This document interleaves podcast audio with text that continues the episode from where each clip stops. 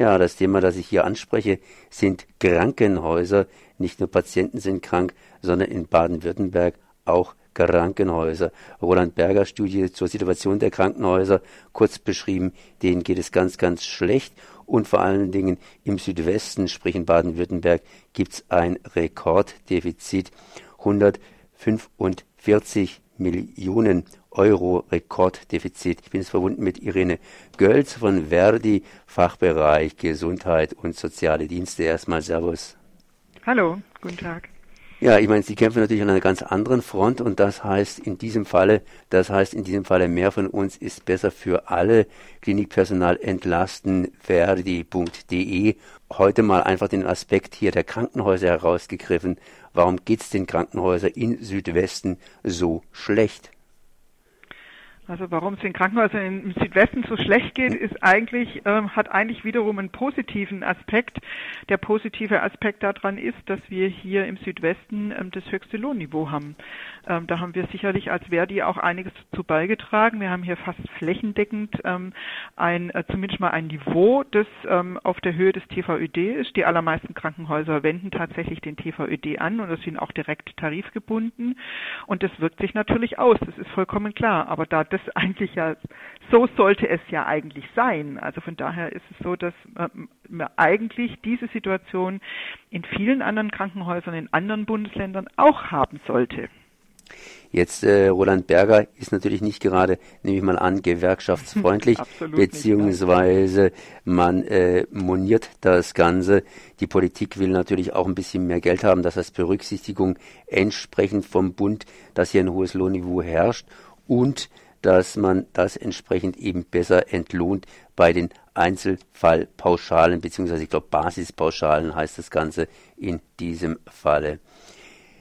Ähm, trotzdem, ich meine hier in Baden-Württemberg, ich meine, man versucht natürlich entsprechend äh, dem Kunden, sprich dem kranken Patienten hier entgegenzukommen und ein Angebot zu liefern und irgendwie wird wohl Baden-Württemberg reagieren und wenn sie jetzt hier fordern, mehr von uns ist besser für alle, das heißt mehr Personal in den Kliniken, dann widerspricht es ja im Grunde genommen der Finanzsituation, die die Kliniken tatsächlich haben. Das heißt, denen steht das Wasser irgendwie vielleicht noch nicht bis zum Hals, aber zumindest äh, bis über die Achselhöhlen.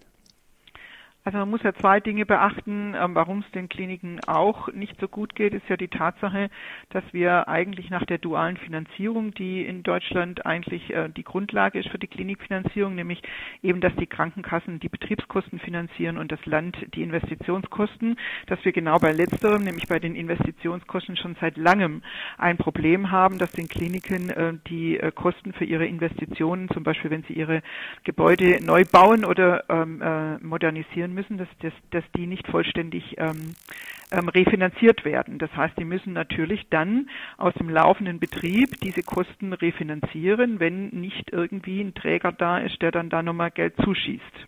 Also das ist ja quasi so das eine Problem. Das heißt, ähm, wenn wir jetzt da hinstehen und sagen, ähm, das Klinikpersonal ist so belastet und wir brauchen da dringend mehr Menschen, die dort arbeiten, dann müssen diese mehr Menschen natürlich auch refinanziert werden. Das heißt, wenn der Bund ähm, so eine Entscheidung trifft, dass es jetzt wirklich richtig mehr Personal gibt, nämlich auch mit einem Personalbemessungsverfahren hinterlegt, dann muss er das natürlich auch refinanzieren. Das ist das eine. Also diese große Lösung fordern wir ja auch von, vom Bund, ähm, äh, dass er genau dies tut und das geht nicht, ohne dass da eine entsprechende Refinanzierung dahinter liegt. Was wir jetzt gerade fordern von den einzelnen Kliniken ist, dass wir quasi eine Haltelinie einziehen und sagen, ihr seid verantwortlich für den Gesundheitsschutz eurer Beschäftigten und diese Haltelinie müssen wir einziehen, damit quasi ähm, es ganz sicher ist, unter welche Linie oder unter welche Menge an Personal man nicht drunter gehen darf. Ähm, ansonsten muss man die Arbeit anpassen, ähm, wenn, wenn, wenn einfach weniger Leute da sind. Das ist was, was man natürlich jetzt auch trotz allem von den Kliniken fordern. Die Kliniken haben ja aber auch schon reagiert, beziehungsweise langfristig reagiert.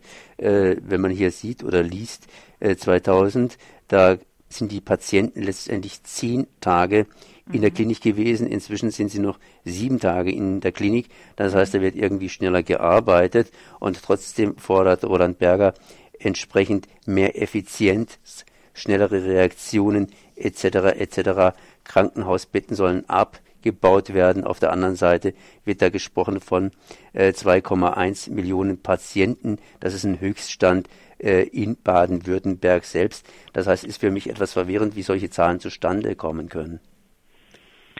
Ähm, also wenn Sie natürlich die gleiche, fast die gleiche Menge an Betten haben und ähm, die Betten sind nicht mehr so lange belegt, nämlich im Schnitt drei Tage weniger als noch im Jahr 2000, ähm, dann können Sie natürlich äh, durch diese Betten deutlich mehr Patienten durchschleusen. Also begründet wird es ja auch immer mit der demografischen Veränderung, äh, dass eben mehr Krankenhausbehandlungen erforderlich sind. Es wird auch immer wieder gesagt, dass äh, viele tatsächlich viele Krankenhausaufenthalte und auch viele Prozeduren im Krankenhaus eigentlich gar nicht nötig wären. Ähm, ich glaube, das ist alles nicht so ganz bewiesen. Von daher weiß man es nicht so ganz genau. Das Einzige, was man weiß, ist, dass tatsächlich ähm, die Fallzahlen exorbitant gestiegen sind in den letzten Jahren.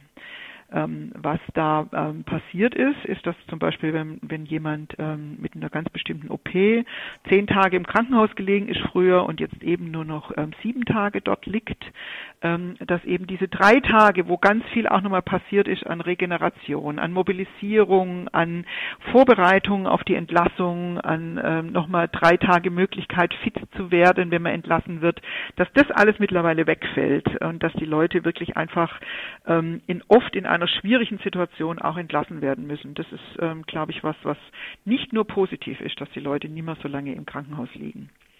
Gibt es da irgendwelche Zahlen dazu oder haben Sie da irgendwelche Zahlen dazu? Ich jetzt vor kurzem auf einem Vortrag, da wurden mir diese Zahlen auch genannt. Das heißt, äh, dass beispielsweise das Sterberisiko einfach auch gestiegen ist, tatsächlich gestiegen ist. Also das, ja, also das Einzige, was ich weiß, ist, dass es einen, einen, einen ganz eindeutigen Zusammenhang gibt zwischen der Menge des Personals und dem Sterberisiko. Also da gibt es diverse Studien dazu, ähm, die, die da tatsächlich sagen, ähm, dass, es diese, dass es diesen Zusammenhang gibt. Ähm, und es ist auch die Menge des qualifizierten Personals, das da eine Rolle spielt. Und es ist bei diesen Studien die Menge des qualifizierten Pflegepersonals, ähm, das da tatsächlich eine Rolle spielt. Es ist einfach ein Unterschied, ob Sie wie in Deutschland im Schnitt eins, ähm, auf eine Pflegekraft 13 Patienten kommt oder ob es dann wie in der Schweiz ähm, sechs Patienten sind. Das ist ein, das ist ein Unterschied. Ähm, da ähm, ist natürlich die Pflege nochmal deutlich anders, auch wenn man kurz liegt, ähm, wie bei quasi kurzer Ver Verweildauer und dann auch noch einer so großen Menge an Patientinnen und Patienten, die die einzelne Pflegekraft zu betreuen hat. Stimmt es eigentlich, dass die Anzahl der Ärzte relativ gesehen gestiegen ist, ja. sodass also hier entsprechend weniger gepflegt, aber viel mehr verarztet wird? Also das ist richtig. Ähm, die Stiftung Patientenschutz hat ja da gerade vor kurzem im September äh, eine Studie veröffentlicht, dass eben tatsächlich, ähm, die haben 25 Jahre angeguckt für Baden-Württemberg, die Ärztinnen und also die Zahl der Ärztinnen und Ärzte um 7, 71 Prozent gestiegen ist. Die Fallzahlen sind um 27 Prozent gestiegen insgesamt. Und die Pflegekräfte sind in der gleichen Zeit um, um quasi um äh, 0,79 Prozent zurückgegangen. Das Ganze hat seinen Ursprung in quasi in zwei Entwicklungen. Die eine Entwicklung ist die, die hat man ganz am Anfang, wo die DRGs gekommen sind und es klar war, dass die Verweildauern sinken werden. Hat quasi jeder irgendwie behauptet, wenn die Verweildauer sinkt, braucht man mehr Ärzte und weniger Pflegepersonal. Und da haben die ja auch bundesweit tatsächlich 50.000 Pflegestellen abgebaut. Ähm, und das ist aber nie bewiesen gewesen und das ist auch eigentlich völliger Blödsinn, weil nämlich gerade bei den Patienten, was ich vorher gesagt habe, genau diese Zeit, wo ähm, wo quasi nicht viel Pflege anfällt, weil die sich primär regenerieren, die Patienten, ähm, dass genau diese Zeit einfach wegfällt und die Pflege quasi auch auf Hochtouren arbeitet. Und da sieht man, dass das einfach, also 26 Prozent wäre Fälle, ähm, drei Tage Reduzierung der Verweildauer und die, Pflege, die Zahl der Pflegekräfte ist um knapp ein Prozent zurückgegangen. Nochmal auf eine andere Sache zurückzukommen, das sind die Personalkosten. Mhm. Das heißt, wo fallen die an? Ich meine, ich setze mal ganz naiv an und sage, eine Krankenschwester verdient nicht so viel wie ein Arzt und wenn es mhm. mehr Ärzte gibt, dann tun die Personalkosten einfach in die Höhe steigen. Ja, das ist richtig. Ja. Es gibt übrigens noch eine zweite, eine zweite Entwicklung. Natürlich ist bei den Ärztinnen und Ärzten, und das ist auch richtig, ja. Also wir sagen jetzt nicht, das ist eine falsche Entwicklung. Das ist eine gute Entwicklung, dass es mehr Ärztinnen und Ärzte gibt. Ähm, es gab auch noch eine weitere Entwicklung, dass bei den, dass die, die Ärztinnen vor allem deutlich mehr Wert gelegt haben darauf, dass ihre Arbeitszeiten eingehalten werden. Das ist immer noch lang nicht gut, aber es ist deutlich besser als vor zehn Jahren. Und das macht natürlich auch was aus, da brauche ich natürlich auch mehr Leute, ne? Wenn man irgendwie nicht jeder irgendwie nochmal 20 Überstunden in der Regel mehr macht, ähm, dann brauchen sie mehr Menschen, das ist vollkommen klar. Haben Sie eine Ahnung, wie Südwesten das Problem lösen wird? Gibt es da eine politische Entwicklung, dass man sagt, wir stecken mehr Geld rein, die ernst zu nehmen ist? Nö, es gibt sogar eine gegenläufige Entwicklung. Das Land Baden-Württemberg hat sich gerade dafür entschieden, ähm, die Investitionskostenzuschüsse jetzt in dem Doppelhaushalt um, um 26 Millionen zurückzufahren. Das heißt, da wird muss man sich mal auf der Zunge zergehen lassen, ne? Das heißt, da wird es dann auch nochmal eng, bei den entsprechenden Investitionen, sprich genau, bei genau. der, sagen wir mal so, Hardware. Ne? Und der Sozialminister sagt ja die ganze Zeit, es ist quasi kein einziges Projekt steht auf der Kippe, es wird alles refinanziert, was beantragt wurde, nur man muss mal gucken, wie das refinanziert wird. Wenn da davon jeweils immer nur 50 Prozent refinanziert wird, bleiben die anderen 50 Prozent bei den, äh, bei den Häusern hängen. Und das ist, das ist eine Milchmädchenrechnung zu sagen, es wird alles äh, äh, refinanziert, was beantragt wurde. Ne? Man kann auch von allem, was beantragt wurde, auch mal 70 Prozent refinanzieren, nicht nur 50 Prozent. Das wäre schon eine Entlastung.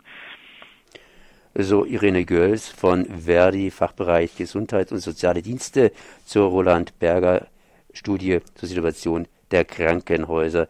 Nicht nur den Patienten, nicht nur den Pflegekräften, sondern auch den Krankenhäusern selbst geht es im Südwesten schlecht. Ich danke mal für das Gespräch. Gern geschehen.